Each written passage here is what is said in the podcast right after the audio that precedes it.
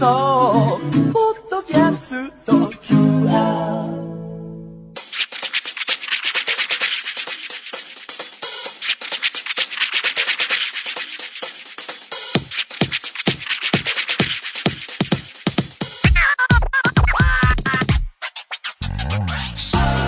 こんばんは。内山聖輝のワンクール。パーソナリティの内山聖輝です。えー、6月入りまして、えー、先日ヨーロッパサッカーのね、えーシーズン最後のイベントである、えーチャンピオンズリーグの決勝も行われレアルがまた優勝ということで、またかというかね、えー、やっぱまあレアル強い、まあでもユベントス、まあ、あの、俺試合を見ていなくてですね、あの、結果だけしか知らないんですが、というのも、あの、海外旅行に行ってまして、えー香港に行ってきまして、えー行っていたもので、まだ映像を全く見ておらず、これから、えースカーパーのあれで見ようと思うんですが、えーなんで香港に行ったかっていうと、本当プライベートで行ってきまして、友達が、えー仕事でちょうど滞在していてプラスいい具合に、えー仕事のお休みも取れて、えー行ってきまして。で香港は2年前に、えー仕事で行ったんですけれども、えーそれ以来でただ、まあ、プライベートで海外行くのが初めてでなんなら一人で飛行機に乗ることも初めてで小さい頃はあの母方の、えー実家が秋田だったので、えー新幹線が今のような状況じゃない時に飛行機使ってたりしたんですけどもそれからはあんまりね人それからまあ一人でっていうのはなくてですね行ってきたんですけれども。えーまずね飛行機行きがですね午前中のフライトでまあやっぱりせっかくの旅行だし、えー出発してその日はそれだけっていうわけにもいかないなっていうか無駄にしたくない精神を働かせて午前中のフライトを自分でね決断して自分で切符取ったのはいいもののまあ眠すぎてですね。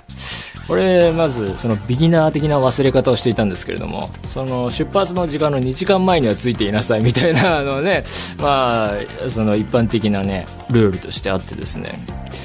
そこでね今までこう仕事とかで人に全部やってもらっていたあの痛感するというかね切符取るのもホテル取るのもねなんでね眠くてね。でそんな早い時間に行ったんですけれども朝からあの荷物トランク預けるところがすごい行列しててね。そこの時間が結構かかったもんですからあのまあその2時間とまではいかないものの、まあ、90分から2時間の間ぐらい前に行っても割と、えー時間潰さなきゃってこともなくですねすぐ飛行機に乗ることになったんですが。行く前はねあの地球の歩き方その2年前に買ったやつをもう一回一通り読みプラス、えーそのね本当に乗る直前のあのいろんなお店が並んでるところで本屋さんがあったのでちょっと寄ってですね水と一緒にルルブもまた追加購入しましてこれが結構活躍するんですけれども。で飛行機乗ってですねあの一通り見ら見られる映画とかをチェックしたらねなんと「ローガン」とか「ジョン・ウィック2」とかがあってこれ僕今一番見たい映画たちが並んでたんですけれどもまあやっぱりね日本それが日本で公開予定されてないものだったら即決で見るんですけど映画館でね関わっている関わる予定があるものなのでまあここで見るのはなと思ってちょっと断念しまして。まあ、えー4時間半ぐらいかかったんですけれどもそれなりに寝まして、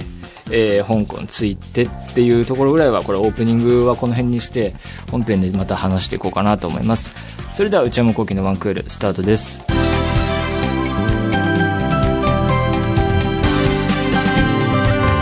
内山昂輝のワンクール。えー、というわけで、えー続いてまた旅行の話していこうと思うんですけれども、あの、まあ、えー難なくつきまして、すぐ、エアポートエクスプレスっていうのに乗ったんですけど、これがまあ便利でね、あのー空港着いて、その到着ロビーみたいなところから、ほんと数十メートル先にもうホームがあって、で、それ、新幹線みたいな車両なんですけども、切符買ってそれに乗ると、もうね、数十分で中心部に着けるっていう、本当に便利な作りになっていて、あれ、前も来た時はこれはすごいなと思ったんですが、これは本当便利で、えーこれに乗り、ああの、ホテルの方まで行って、まあ、外に出たらとにかく暑くてね、もう、事前に行く前に、その週間予報みたいなもので iPhone の天気で見ていたら、もうね、行ってる間中全部あの、曇りに雷のマークが、うわーのあれがずっとついてて、あ、終わったと思って、まあまあ、しょうがない。室内でね、過ごせることを模索していこうと思ったんですが、全く雨降らず、晴れすぎる感じで、またその湿度が高くて、蒸し暑さがすごくてですね。まあ、それはすごい大変だったんですけれども、えー、ホテル着いて、その後友達と合流して、あの、ワンタン麺のお店連れてってもらってね、これがとても美味しくてですね、えー、豆乳なんかも飲んだりして、その後、なんか、その友達曰く、香港の、えー、秋葉原みたいなところがあるからっつって、地下鉄に乗りまして、地下鉄もね、あの、結構切符買うのとかも簡単でね、すごい、あの、便利なんですけれども、シャムスイポっていう地域に行ったんですよ。で、行ったらですね、もう駅、えー、階段上がったらすぐに、あの、電気屋さんがわーって並んでるビルがあって、電化製品の店がすごい小さい店なんですけど、日本のその、ビックカメラ的な大きな店じゃなくて、本当なんか、本当ワンボックスっていうか、一区画電気屋さん、また、その隣はまた違う電気屋さんみたいな、わーって並んでるビルがあって、そこがすごい人がいて大混雑してたんですけど、まあ、パッと入ってみてみると、スマートフォンとか、あるいはこう観光客向けの SIM カードとかすごい売っていて、えー、で、そこで、プレイステーション VR を発見したんですよ。任天堂スイッチも売ってて。いや、でも旅行来て、わざわざゲーム買ってね、誰のお土産も買わずに、まず自分へのってね、って思ったんですけど、えー、買いまして。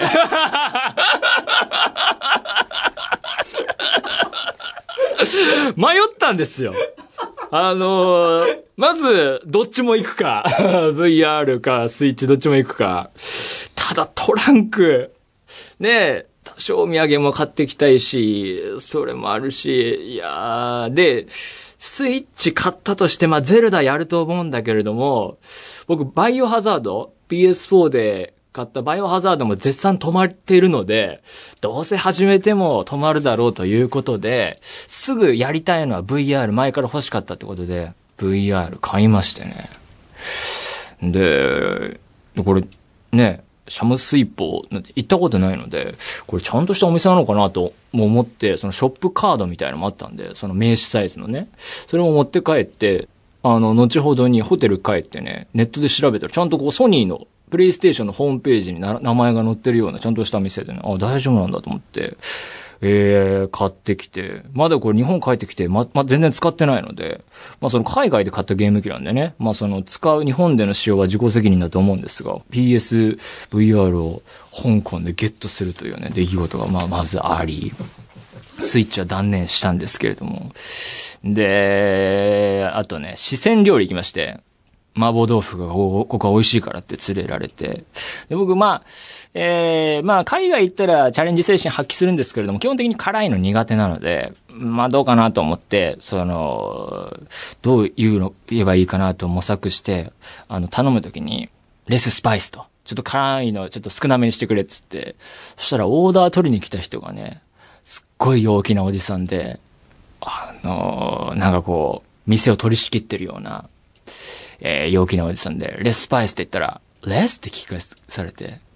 モアとか言って、モアスパイスとか言い出して、いやいや違う違う違う、本気なんだってって言っても、シリアスなんだってわって言っても、いや、モアモアとか言って、はははみたいな感じで言っちゃって、これどうなんのかなと思って、そのおじさんがね、10分後持ってきたのが真っ赤なやつで、うわーみたいな。マジか、あの親父と思ってね。友達とね、シェアして食べたんですけれども、何回か来てる友達がいつもより何倍も辛いって言って、してやられたっつって。そしてその友達が言うには、あのおじさん初めて見たって言って、あのおじさん何なんだよって言ってね。あの、お調子者のおじさんにしてやられたりしつつね。まあ、四川料理はね、美味しかったんですけれどもね。あと行ったのはね、チョンキンマンションっていうところがありまして。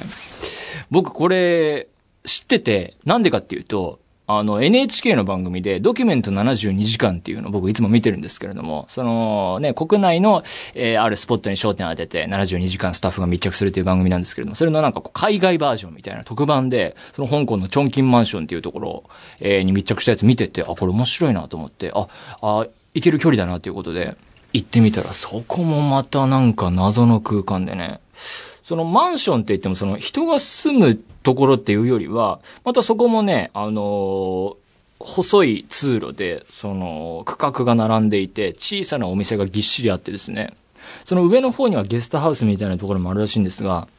まあ、外国人がいっぱいいて、その、僕らからすると、香港に行って、異国の中のまた異国みたいな環境になっていて、で、インド系の人とかがたくさんいて、カレー屋さんもあるようなところでね、謎めいたところで、あそこね、行くとちょっと面白いかなと思いますが、あとは、ショッピングモールですね。あの、チムサーチョイっていうエリアがあって、そこにはモールがまあたくさんあってですね、えー、前ね、この番組で話した、あの、パッセンジャーっていう映画があって、で、そこの宇宙船がある種こうショッピングモールと似てて好きだみたいな話したんですけれども、その何でも揃ってる、えー、広々とした空間。で、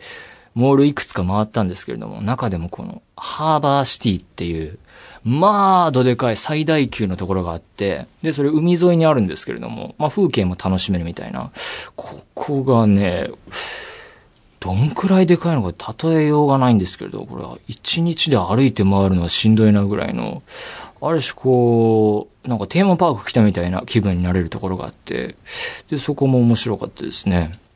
あとは近くにね、ペニンシュラホテルがあって、あそこも覗いてみると面白くて、こう、ラグジュアリーみたいな感じがね、建物からも漂っていて、えちょっと入ってみてお土産とかも買ってみたりしましたけれども、あと、僕が、あの、行きたいなと思っていたのが、プロムナードっていうところで、あの、海沿いの、要はこう、香港島を、え海を挟んで眺めるようなところがありまして、えー、で、それ、えー、こう道があって、、まあ、時計塔があったりして、そここ結構名所なんですけれども、前来た時も、ここはあまり風景とか普段、え、日本にいて興味ないけれども、ここの夜景すげえいいなと思って、また来たいなと思って行ったんですけれども、すごい良くて。で、ビクトリアピークっていう、また有名な、その反対側から、えー、夜景が見れるそのプロムナードとは逆の方から見るのがあるんですけど、そっちよりもプロムナードだなと思って行ったんですが、で、そこの、えー、またプロムナードの中の名所で、アベニュー・オブ・スターズっていう映画スターの銅像がわーって並んでて、えー、手形もあったりしてみたいな名所があるんですが、そこも行こうと思ったら工事中で、あのなんかね、移転、一部移転みたいな感じで、あの、そのロードが途中途切れちゃっててね、それが残念だったんですけれども、えー、あと、まあ、友達は仕事もあるので、あの、一人で行動しなきゃいけない時もあって、いろいろ一人行動があったんですが、えー、香港歴史博物館行ったり、えー、いろいろ回ったりした中で、一人でやったのが、あの、一人北京ダックっていうのをやったんですよ。あの、そもそも、香港に行って、友達に、日本にいる友達に、なんか香港情報ないみたいなので、どっか行ったらいいお店とかご飯屋さんとか教えてって言って、一人反応してくれた子がいて、あ、お父さん詳しいかもとか言って、聞いてみるねとか言って、そしたら数時間後、お父さん行ったの上海だったわっていう謎の 謎のメールが返ってきて、で、その子がなんか軽い調子で、あの、北京ダックでも食べたらみたいなのが書いてあって、香港、北京、土地的には繋がらないけれども、まあ食べたいってなって、えー、で、ネットで検索してみてですね。で、まあ一人だったので、まあ、その丸々は食べきれないだろうなと思ったら、うってつけのハーフサイズで出してくれるところがあって、で、そこに行って、その夜ご飯はね、北京ダックとビールだけみたいな感じで、もう本当にお腹いっぱいになって。まあでも北京ダック頼むと、まあ皮を、えー、生地に挟んで、野菜とかも挟むので、すごい結構ね、一食に、立派な一食になるんですけれども。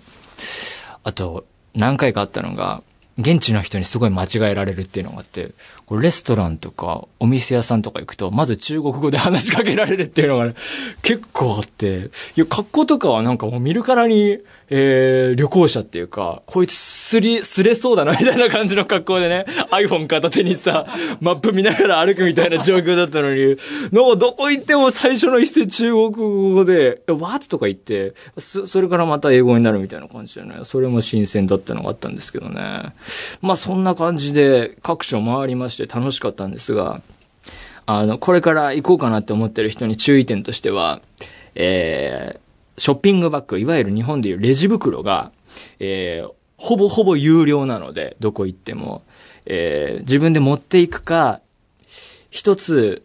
えー、買ったら、それをまた次の日も使うみたいのがいいと思います。カバンにこう、くしゃくしゃにして入れて。俺はこう、ドラッグストアのマニングスっていうのがあるんですけど、そこで買い物したやつをね、もう何日も使いますっていうのをやったりしてね。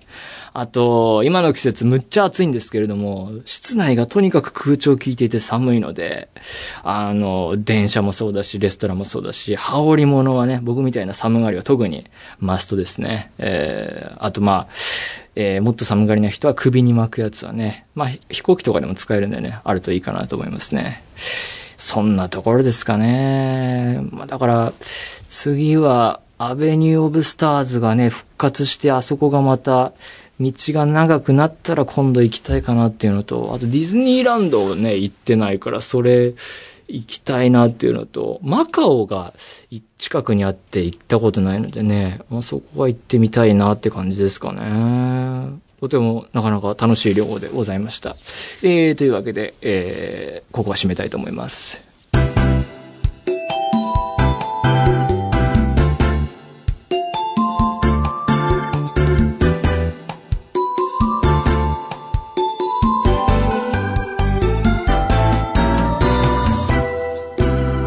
内山幸喜のワンクール。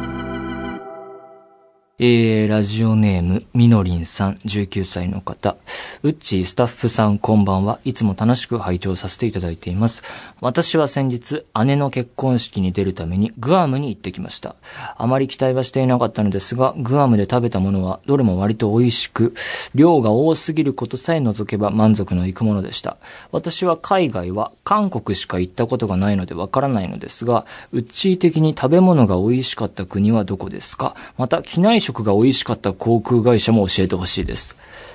いや、僕は旅行会社の人じゃないんでね、あんまり詳しくないんですけれどもね、海外経験もあんまりないし、ね、飛行機もバンバン乗る人じゃないので、グアムですか、いいですね。うん、食べ物が美味しかった国。あの僕、まあ、海外に限らず旅行、国内でも旅行に行ったら、美味しかろうがまずかろうが、その、現地のもの、はチャレンジするタイプなんでね。な、で、まずかったらまずかったで、まずいって言ってもね、まあ自分に合わなかったら合わなかったで、あの、楽しんじゃうタイプなので、その土地のファストフードとかも食べてみたいし、だから美味し、なん、どこ行っても楽しめちゃうタイプですね。あと、機内食もね、まあ食べるでしょうしね、今回も香港行った時も、えー、行きも帰るもがっつり食べて、えー、デザートのハーゲンダッツも全部食べたので、全然楽しむタイプなので、特にこう、どこが美味しいっていうの有益な情報は、えー、あげられそうにないです。ラジオネーム、みなさん。内山さんこんにちは。いつも楽しく拝聴しています。先日地元で開催された山下達郎さんのライブに行ってきました。うわ、すごい。もともと両親の影響で聞いてはいたのですが、以前内山さんがラジオで話されていた達郎さんのライブの話で興味を持ち、今回のツアーに申し込みました。初めて見た生の達郎さんのライブは、とにかく歌が上手い、演奏が上手い、音が良い、おしゃべりが面白い、など、プロフェッショナルさにただただ圧倒され、感動しっぱなしでした。私が生まれる前にリリースされた曲も全く色あせておらず、本当にすごかったです。内山さんは最近ライブなどは行かれましたか？音楽企画もまた楽しみにしています。なるほど。すごいですね。チケット取れたっていうのは。僕は、今回のツアーは、回、え申し込みをチャレンジしてみて、全部落ちてみたいな感じでしたかね。全然、だから行ける予定は今んとこないですね。あと、最近ライブは全然行っておらず、知り合いのも行かないので、何も言っていないですね。音楽企画も、ええ、この前やったばかりなんでね、また今度は先かもしれませんね。達郎さんのライブは確かに行きたいですね。まあ、スケジュールと相談し、申し込み。でもよ、ね、地元どちらかわからないですけれども、いいですね。えー、撮れたの素晴らしかったですね。えー、僕もまた行きたいなと思ってます。というわけで、何でもいいので送ってみてください。皆様からのお便り引き続きお待ちしています。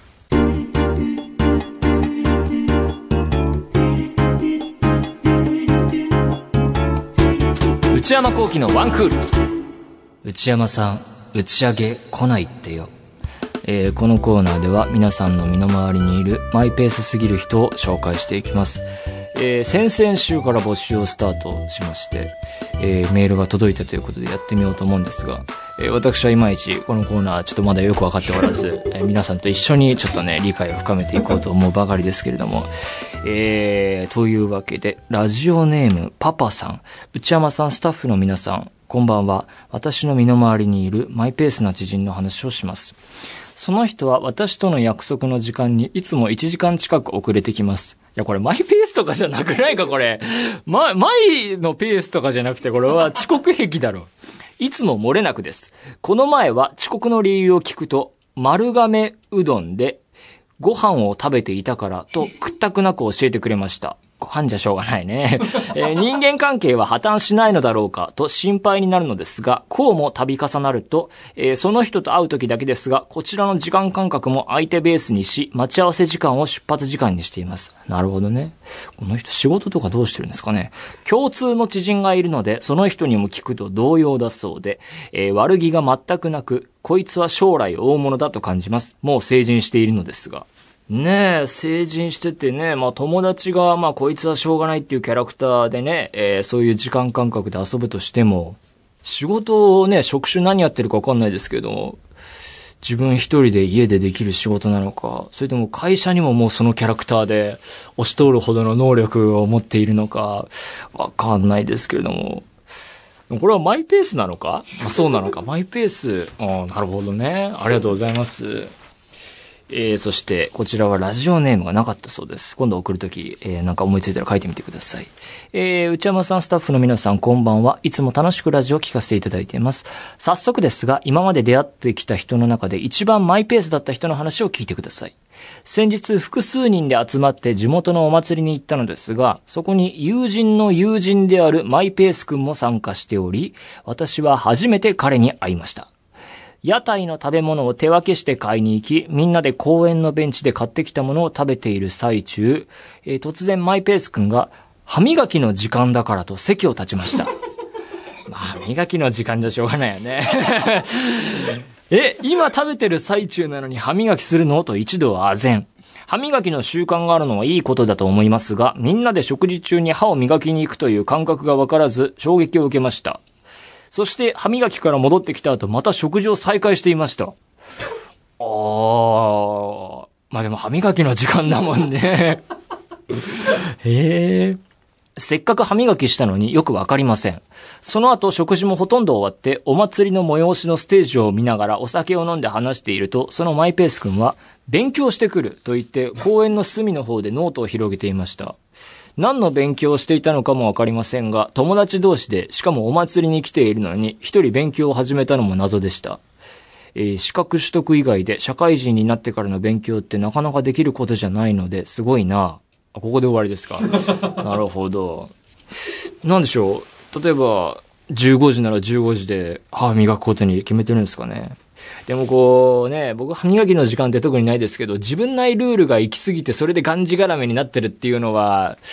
それぞれあるかもしれないですね。僕もなんかありそうでね、歯磨きの時間じゃないけど、そういうのはなくはない気はしますが、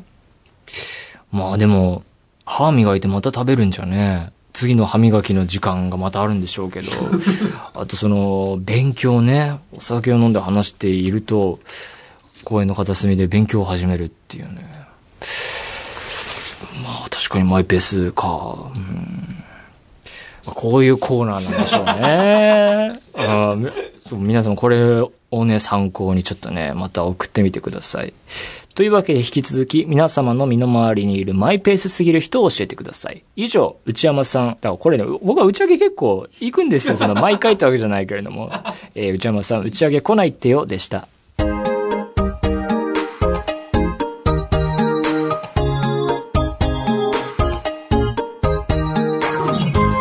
内山幸喜のワンクール、そろそろお別れの時間です。先日 iPhone を新しくしたっていう話をして、7プラスにしたんですが、もうこれはでかすぎて持て余す全然慣れないいいところ見つからないって言ってたんですがやっぱこうセブンプラスを使い続けるとですねやっぱ大きい方がいいなって思うようになって家であの前の6がまだあるので w i f i つないで家機として使ってるんですけどもう小さすぎるあれんなのよく使ってたなと思って 子供のおもちゃにしか思えないですねあれ本当にね大変ですよ。えー、というわけで番組では引き続き皆様からのメールをお待ちしています。現在募集中のコーナーは、オープニングトーク用のトークテーマを提案していただく、内山さん、これで1分お願いします。買い物不詳な私内山の財布をこじ開けられるような買いな商品をお勧めしていただく内山さんこれ買いです今抱えている悩みをなるべく詳しく教えていただくお悩みプロファイル皆様のブルーな思い出をポエムにしていただくブルーポエムそして皆様の身の回りにいるマイペースすぎる人を報告していただく内山さん打ち上げ来ないってよ今日初めてやってみましたが他にも最新の流行を少しだけ覗いてみるトレンドハッシュタグ私が最近見た映画についてただひたすら語るムビログ。これらのコーナーで取り上げてほしい商品や作品なども募集中です。アドレスは one.joqr.net。one.joqr.net。one の綴りは one です。番組公式ツイッターアカウントは、アットマーク、one アンダーバー joqr です。こちらもぜひチェックしてみてください。えー、ポッドキャストも配信中です。更新時間は毎週火曜日のお昼12時予定です。それではまた来週、さようなら。